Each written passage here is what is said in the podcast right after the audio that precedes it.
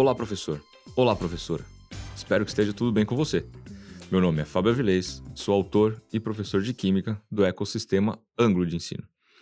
Nesse podcast, irei falar sobre o primeiro módulo da nossa trilha de análises e investigações químicas, que vai tratar dos cosméticos. Vou dividir esse podcast em blocos. Um primeiro bloco, onde farei uma apresentação geral. O segundo bloco, vou falar das aulas 1 e 2. Um terceiro bloco, onde tratarei do estudo orientado. E um fechamento, que é o quarto bloco. Vamos lá! Esse módulo foi desenvolvido e elaborado para ser trabalhado em duas aulas, apresentando alguns objetivos que os alunos devem alcançar ao final dele. Quais são esses objetivos? Relacionar o uso de cosméticos à preservação da saúde. Utilizar conceitos de química para entender a ação dos cosméticos. Um terceiro objetivo que o aluno deve alcançar ao final de tudo é compreender a importância da legislação na regulação dos produtos cosméticos. Também é um objetivo reconhecer quais produtos são considerados cosméticos, compreender também a função de cada componente dentro dos cosméticos e aprender como selecionar fontes de pesquisa confiáveis com informações sobre processos tecnológicos. Professor, professora, o tema escolhido para a nossa trilha, os cosméticos, permite que possamos relacionar importantes conceitos químicos com o cotidiano dos nossos alunos, trazendo motivação e engajamento para todos uma característica dos itinerários formativos. Certamente teremos alunos com grande conhecimento das propriedades e uso dos cosméticos. E captar o que cada um deles, que cada uma delas tem para contribuir é fundamental para que o engajamento seja ainda maior e também para que os conceitos químicos possam ser corrigidos quando necessário e para que percebam a presença dessa nossa maravilhosa ciência no cotidiano de todos nós. Iniciamos a apresentação do nosso módulo utilizando um mapa conceitual, que permite dar aos alunos uma noção da amplitude do tema escolhido, para ampliar e aprofundar as aprendizagens dos estudantes, um dos objetivos dos itinerários formativos, a parte flexível do novo ensino médio. Como falei anteriormente, esse módulo foi feito para ser trabalhado em duas aulas. Portanto, sugerimos aqui que a maior parte do tempo seja utilizada para discussão e resolução das questões propostas, estimulando sempre que possível o debate entre os alunos. Vamos então para a primeira aula do módulo. A nossa sugestão é começar pela provocação presente na sessão embarque, uma sessão que tem a função de chamar a atenção, de botar luz naquilo que vai ser discutido ao longo do módulo. Os alunos, divididos em grupo, responderão quatro perguntas: O que são cosméticos? Você utiliza produtos cosméticos em seu cotidiano? Caso a resposta seja positiva, quais são eles? Caso seja negativa, quais são os motivos? Considerando o que você entende por cosméticos, quais funções esses produtos apresentam? Produtos cosméticos têm alguma importância em sua vida ou são desnecessários? E por quê? Depois dos alunos discutirem essas quatro perguntas, que podem ser feitas é, em grupos pode ser feita através de rotação por estação ou de maneira individual, eles vão apresentar suas respostas. Essa ação inicial traz motivação, faz com que os alunos revejam algumas de suas opiniões, alguns de seus conceitos e tragam informações importantes que vão trazer para você, professor, para você, professora, uma noção do nível de entendimento que cada um dos estudantes tem sobre o assunto. A partir daí, sugerimos que seja apresentada a divisão dos cosméticos em categorias, utilizando o mapa conceitual que tem na seção de fundamentos teóricos.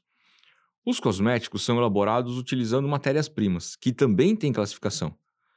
São classificadas de acordo com sua origem, são classificadas de acordo com a sua constituição química, são classificadas com, de acordo com a sua função ou efeito cosmético.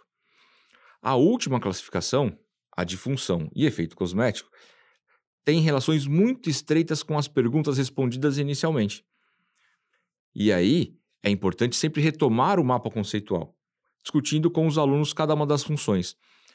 As funções que os alunos encontram no mapa conceitual têm a ver com ser uma substância ativa, que de fato vai ter alguma, alguma responsabilidade no uso do, do cosmético, tem substâncias relacionadas com o aroma, com o cheiro, e tem substâncias que são chamadas de excipientes. Os recipientes, eles são colocados nos cosméticos para dar a forma final. Se vai ser um creme, se vai ser aerossol, se vai ser um gel, quais são as características. Então, os recipientes que vão aparecer na formulação, eles não são um princípio ativo. Eles ajudam a dar o formato final para o cosmético que nós vamos usar depois. A seguir, ainda nessa primeira aula, sugerimos que você, professor, que você, professora, peça para que os alunos resolvam a primeira questão da sessão Aprimorando Habilidades. Lógico que isso depende do tempo disponível. Depende do tempo que você é, conduziu a primeira parte. A primeira questão ela vai abordar a classificação dos cosméticos segundo o seu grupo de risco. E na questão vai aparecer que os cosméticos têm dois níveis, grau 1 e grau 2. Os produtos de grau 1 são aqueles que não têm uma exigência da legislação de informações detalhadas quanto ao seu modo de usar. Mas que tipo de produto pode ser um de grau 1, então? Perfume. Existem produtos que são classificados como grau 2. Esses têm necessidade de uma informação mais detalhada de acordo com o seu uso, sempre tendo como referência a legislação. Que tipo de produto precisa de mais informações? Que tipo de cosmético se encaixaria? Temos clareadores para pelos e cabelos. Com isso, finalizamos a primeira aula do módulo. Para a segunda aula do módulo, sugerimos que você, professor, que você, professora, inicie apresentando os conceitos presentes na seção Fundamentos Teóricos, relacionando com os aspectos da legislação apresentados no, nos exercícios 1 e 2 da seção Aprimorando Habilidades.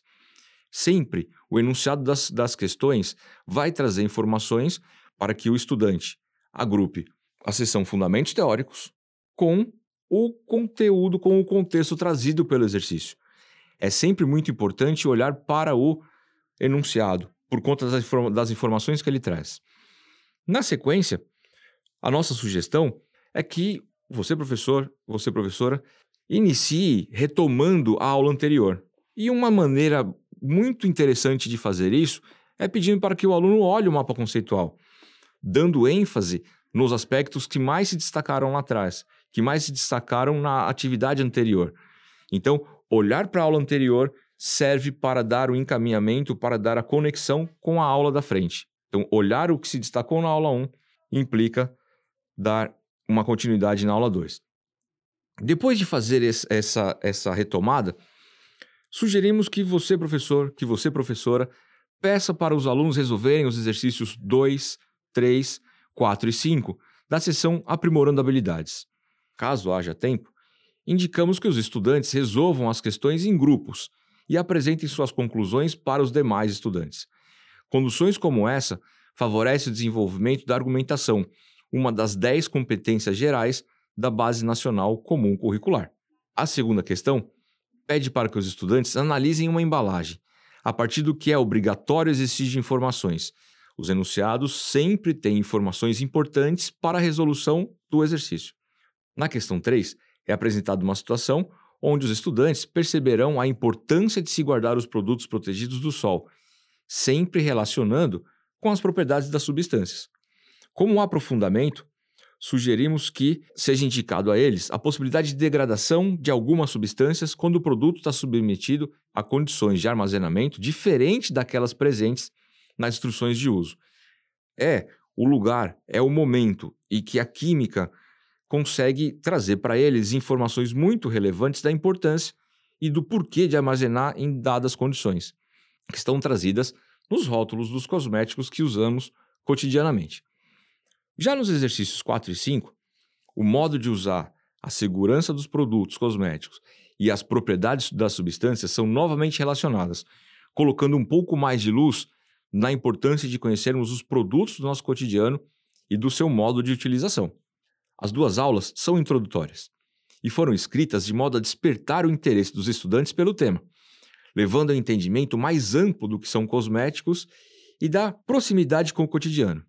Além disso, também visa fazer com que nossos queridos estudantes notem como as propriedades químicas e físicas das substâncias são importantes e são consideradas na elaboração da legislação vigente. A legislação leva em consideração propriedades físicas e químicas das substâncias. É um ponto de intersecção que normalmente não damos muito valor.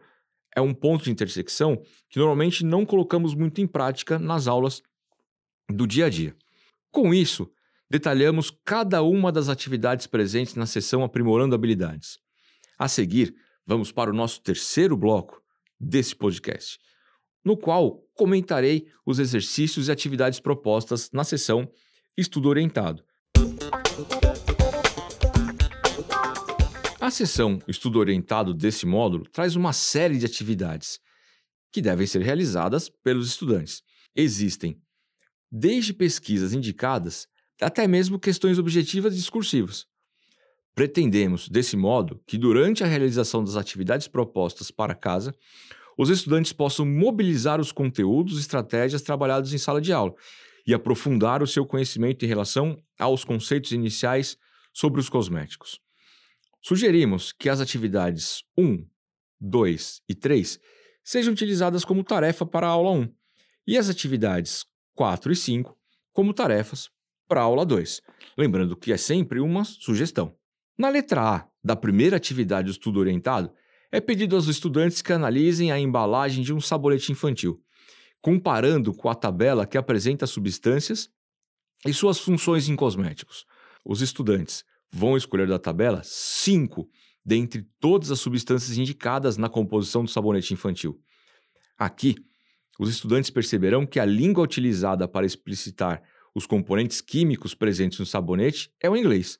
E por isso, caso julgue necessário, você pode apresentar o documento oficial do International Nomenclature for Cosmetic Ingredients, INCI, o qual descreve a nomenclatura oficial de diversos componentes de produtos cosméticos. Diante desta apresentação, os alunos começam a enxergar a presença do inglês e uma série de rótulos. E a presença do inglês tem a ver com o produto ser considerado de exportação ou não.